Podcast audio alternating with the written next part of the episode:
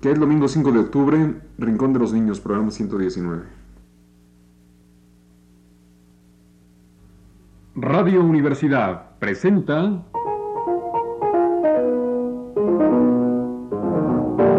El Rincón de los Niños, un programa de Rocío Sanz.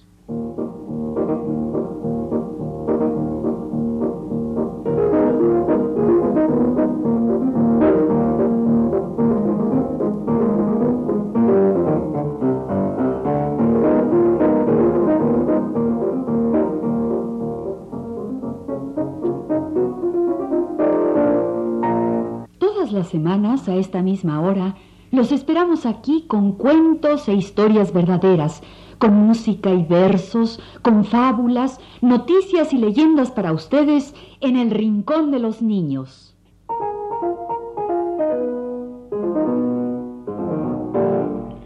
Diciembre es un mes alegre. Enero es un mes de invierno Uf, marzo es un mes de calor. y octubre es un aguador. Un aguador de los que traen el agua en cubetas. Octubre es un aguador. ¿Y el sol? En el cubo de octubre, el aguador. San Isidro Labrador quita el agua y pone el sol. Que llueva, que llueva, la Virgen de la Cueva. Que llueva en la canción Tarde de lluvia de Cricri.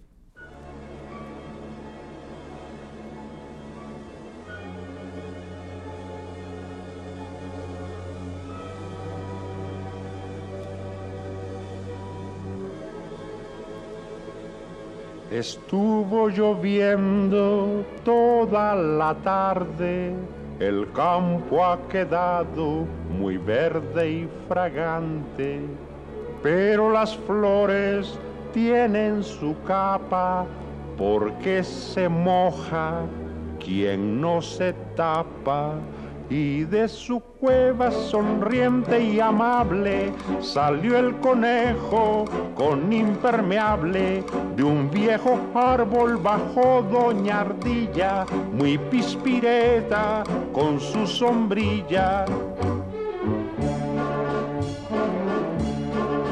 Dos patitos van a la escuela con un paraguas que todo se cuela. Así tapados, ambos patitos van encantados pisando charquitos.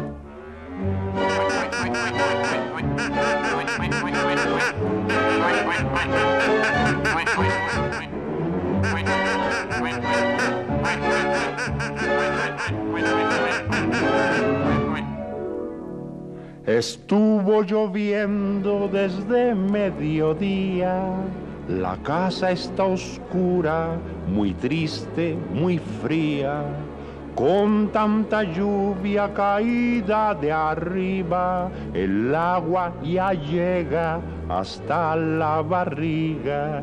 Junto al brasero antiguo y caliente ronca mi gato inteligente, pero los patos opinan distinto y si se mojan es por instinto. Esos patitos tienen tal modo de zambullirse en agua con lodo que la maestra dijo esta frase, patos mojados no quiero en mi clase.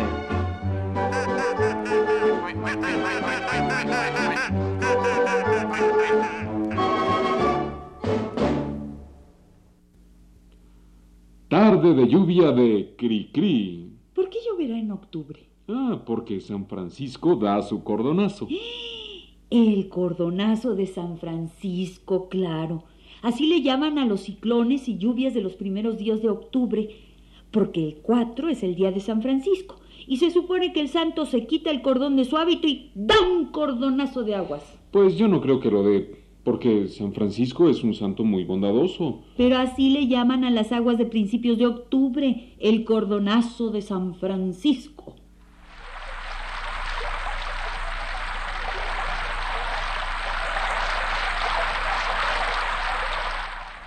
Hoy tendremos para ustedes bonitos cuentos e historias para contar cuando llueve. Y también cuando hace sol. Como el cuento del Sisimiki, Una historia del abuelo cuentacuentos. Un cuento de Carlos Luis Sáenz, El Sisimiki.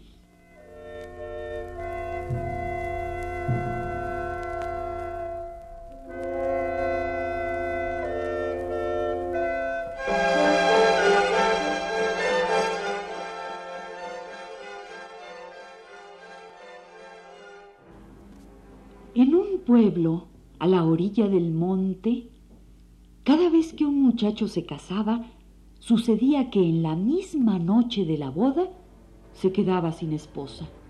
Y era que en la noche bajaba del monte el Sisimiki y se llevaba la muchacha a su cueva, en lo más escondido de la montaña, y nadie se atrevía a quitársela.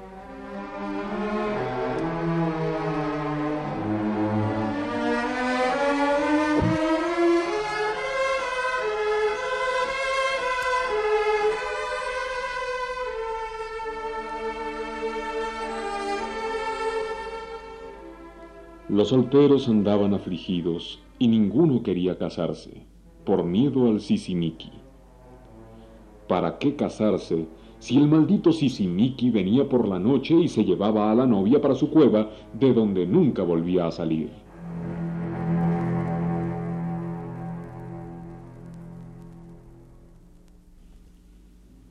Y un buen día que se va casando Juan Valiente.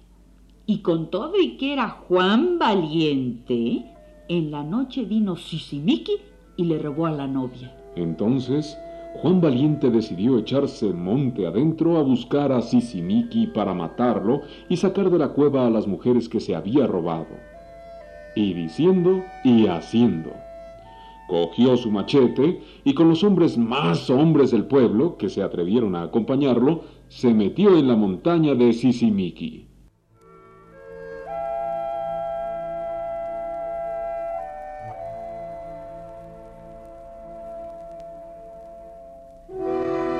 Al mucho caminar, se encontraron con tía Águila, que preguntó, ¿Para dónde camina Juan Valiente? Voy con esta comitiva a la cueva de Sisimiki a buscar a las mujeres que nos ha robado. Pues yo iré con ustedes, volando por los aires.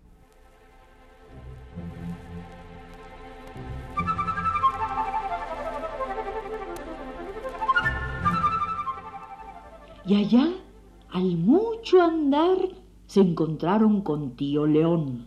¿Para dónde camina Juan Valiente? Y Juan Valiente le explicó a tío León que iba a la cueva de Sisimiki a buscar a las mujeres robadas. Pues yo iré con ustedes a pelearme con Sisimiki. Y se encontraron monte adentro con tío Tigre, que al enterarse de todo, dijo también.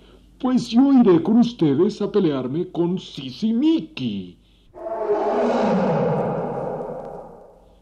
Y siguieron caminando monte adentro porque la cueva de Sisimiki estaba en el puro corazón de la montaña.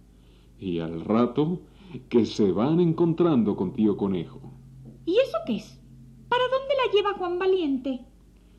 Voy con esta comitiva a la cueva de Sisimiki a buscar a las mujeres que nos ha robado. Yo iré con ustedes, si me lo permiten. Pues usted, tío Conejo, no va a aguantar ni una trompada de Sisimiki, pero véngase con nosotros si no le tiene amor al pellejo.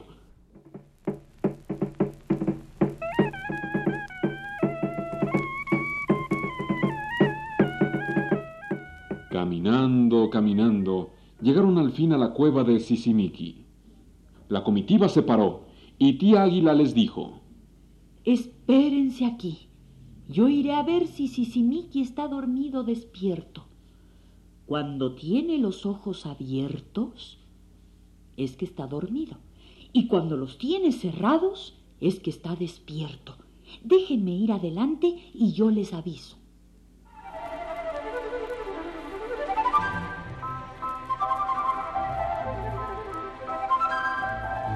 Al ratito regresó el águila y les dijo, y se meten en la cueva de Sisimiki, que está con los ojos abiertos y roncando. Apenas lo dijo, Juan Valiente se hizo tres cruces y sin esperar más, corrió y se metió en la cueva de Sisimiki. Ahí encontró a la novia hecha un mar de lágrimas. Le dijo que se callara, se la echó a la espalda y salió con ella, con la intención de volver enseguida por las otras mujeres que se había robado Sisimiki. Y en eso le dijo el águila. Ahí viene Sisimiki. Se acaba de despertar. Y de veras, se oía una quebrazón de ramas como de huracán en el monte.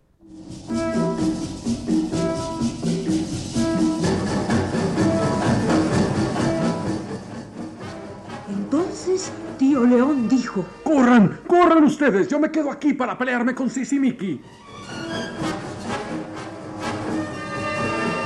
¡Alto! ¡Alto! ¿Quién se atreve a decirme alto? Yo, que vengo a ver quién puede más. y apenas lo vio, Sisimiki se le viene encima y tras, tras, tras. El pobre tío León quedó hecho pedazos.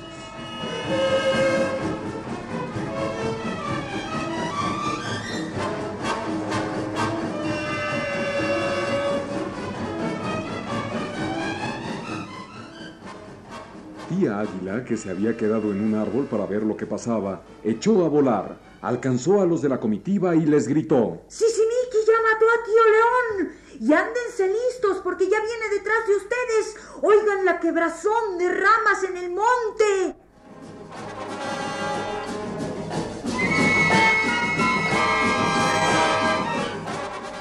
Y entonces dijo tío Tigre. ¡Corran ustedes! Yo me quedo aquí para dármelas con Sisimiki. ¡Alto! ¿Quién se atreve a decirme alto? Yo, yo, que vengo a ver quién puede más. Entonces Sisimiki se le fue encima a tío Tigre y en un dos por tres lo hizo tiras. Tía Águila fue y les avisó a los de la comitiva. Entonces tío Conejo dijo, Sigan adelante, que yo me encargo de Sisimiki. y se bajó de su caballito que era un armadillo. Los de la comitiva, al verlo tan resuelto, siguieron adelante, y tía Águila se paró en un árbol para ver la pelea del pobre tío Conejo con Sisimiki. Mientras tanto, tío Conejo le dijo al armadillo, Ya con el ya, te pones a escarbarme unas nueve cuevitas en el suelo y que todas se comuniquen por dentro, ¿eh? y el armadillo se puso a hacer túneles en el suelo comunicados por dentro. Tío Conejo sacó su cuchillo de monte y se arrimó a una de las cuevitas a esperar a Sisimiki.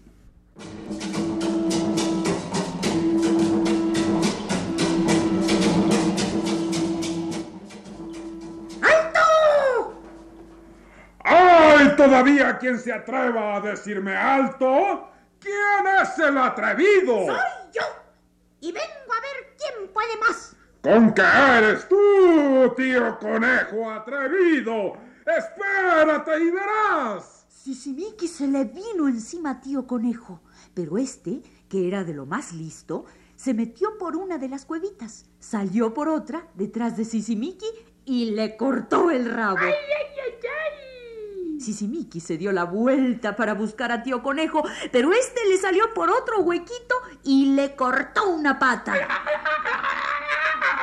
Furioso, Sisimiki metió el hocico en el huequito por donde miró meterse a tío Conejo, pero este salió por otro y le metió el cuchillo a Sisimiki.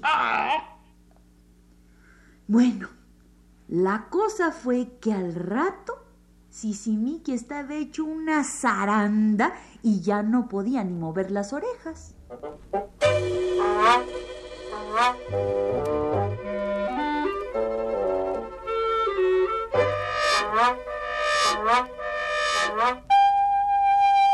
El águila de un vuelo alcanzó a la comitiva y les gritó. ¡Paren, compadres! ¡Párense!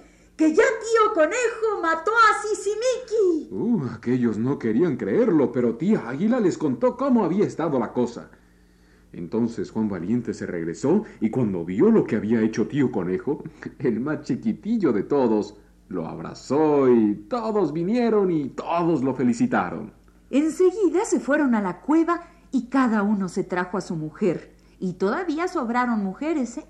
Y como todos estaban recién casados, todos fueron al pueblo para hacer la gran parranda.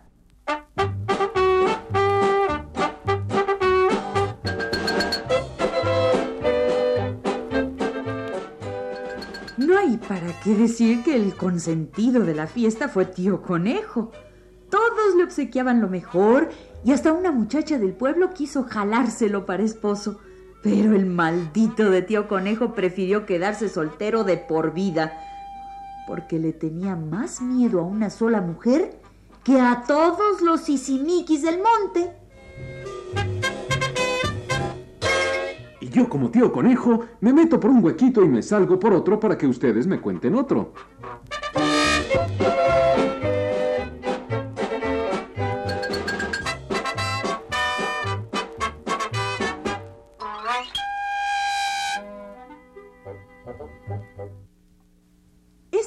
El cuento del Sisimiki de Carlos Luis Sáenz, una tradición costarricense recogida en el libro El abuelo cuenta cuentos. El Sisimiki.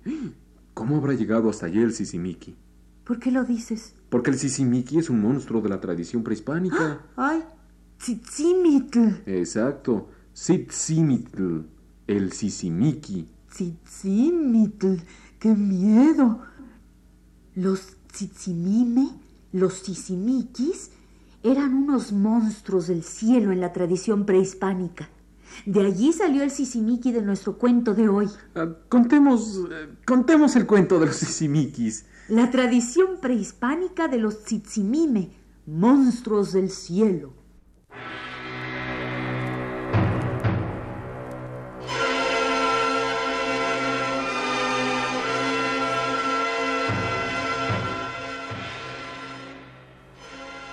En la tradición prehispánica de los antiguos mexicanos, los tzitzimime eran unos monstruos del cielo.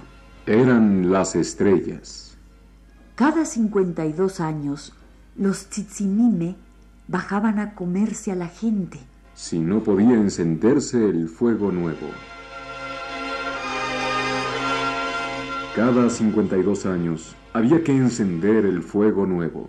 Cada 52 años se apagaban todos los fuegos en el reino mexicano para encender el fuego nuevo. Se apagaban entonces todos los fuegos viejos.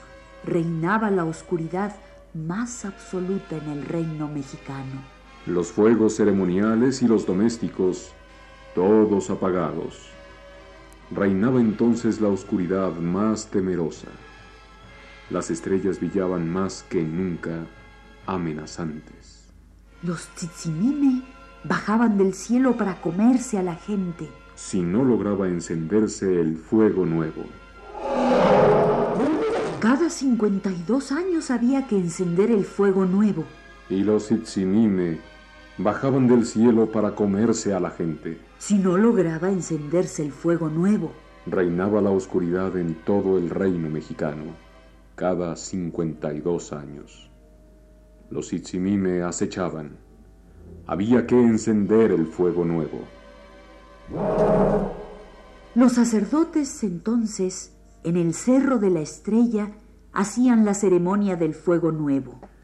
Y todo el reino esperaba, esperaba a oscuras, todos los fuegos apagados, y los Itzimime esperando para comerse a la gente si no lograba encenderse el fuego nuevo. El reino todo a oscuras. Y en el cerro de la estrella, los sacerdotes encendían el fuego nuevo. ¡Ha sido encendido al fin el fuego nuevo! Los Isimime ya no se comerán a la gente en el reino mexicano. Ha sido encendido el fuego nuevo en el cerro de la estrella. Brilla su luz muy alto para que puedan verla todos los habitantes de la gran Tenochtitlan.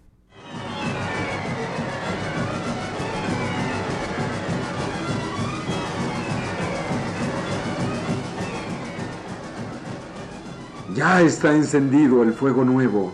En el cerro de la estrella. Ya se ilumina el reino mexicano con la luz del fuego nuevo, que brillará por 52 años, protegiendo a la gente de los terribles Isimime. que bajaron del cielo para comerse a la gente en la temible oscuridad de la noche de encender el fuego nuevo.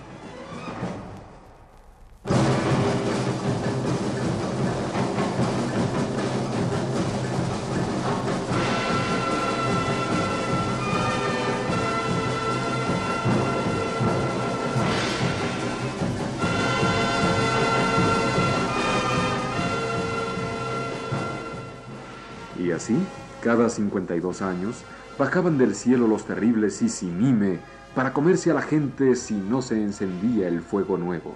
Cada 52 años, en la noche ceremonial del fuego nuevo.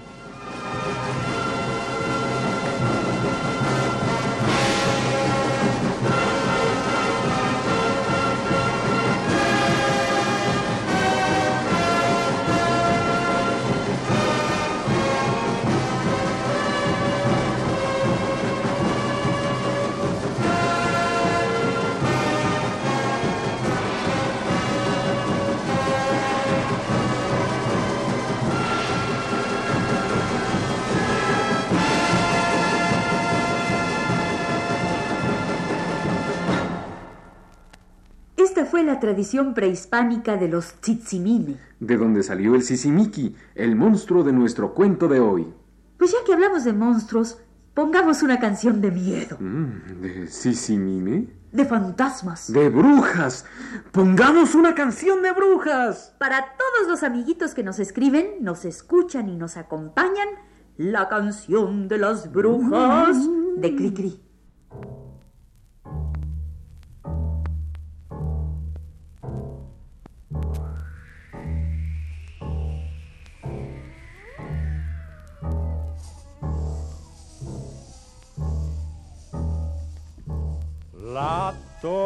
Negra crece a medianoche cuando el búho canta.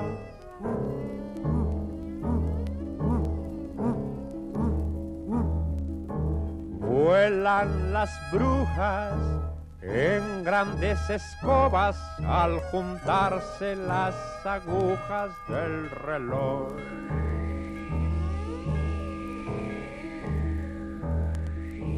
Los niños malos sueñan visiones, malas acciones hicieron ayer y los enanos les dan pescozones para que se porten bien. Entran las brujas por las ventanas, Siempre se esconden bajo las camas, Y con miradas viscas echan chispas para quemar a los muchachos tontos que no quieren estudiar. En el tapanco suenan pisadas, se oyen portazos y risotadas.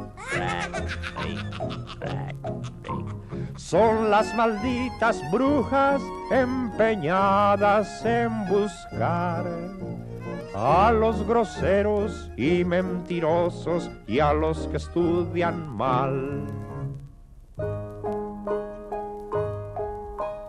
Pero los buenos duermen risueños, dan din don din don din dan, en sus camitas con lindos sueños, dan din don din don din dan.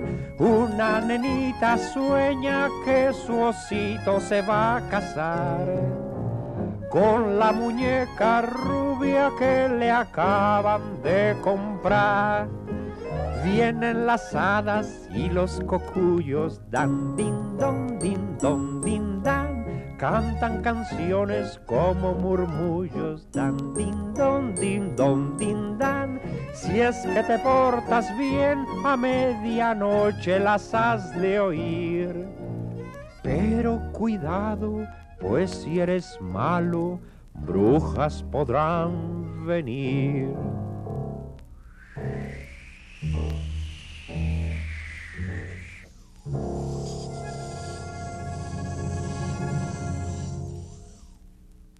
Este ha sido El Rincón de los Niños. Un programa de Rocío Sanz.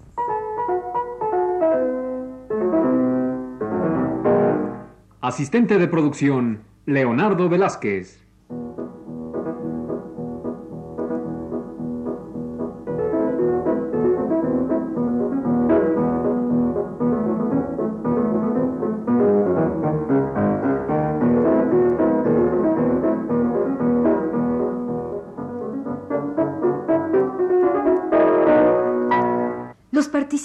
En este programa les damos las gracias por su atención y los invitamos a estar con nosotros todas las semanas a esta misma hora. Realización técnica Juan Carlos Tejeda y las voces de Ana Ofelia Murguía y Germán Palomares Oviedo.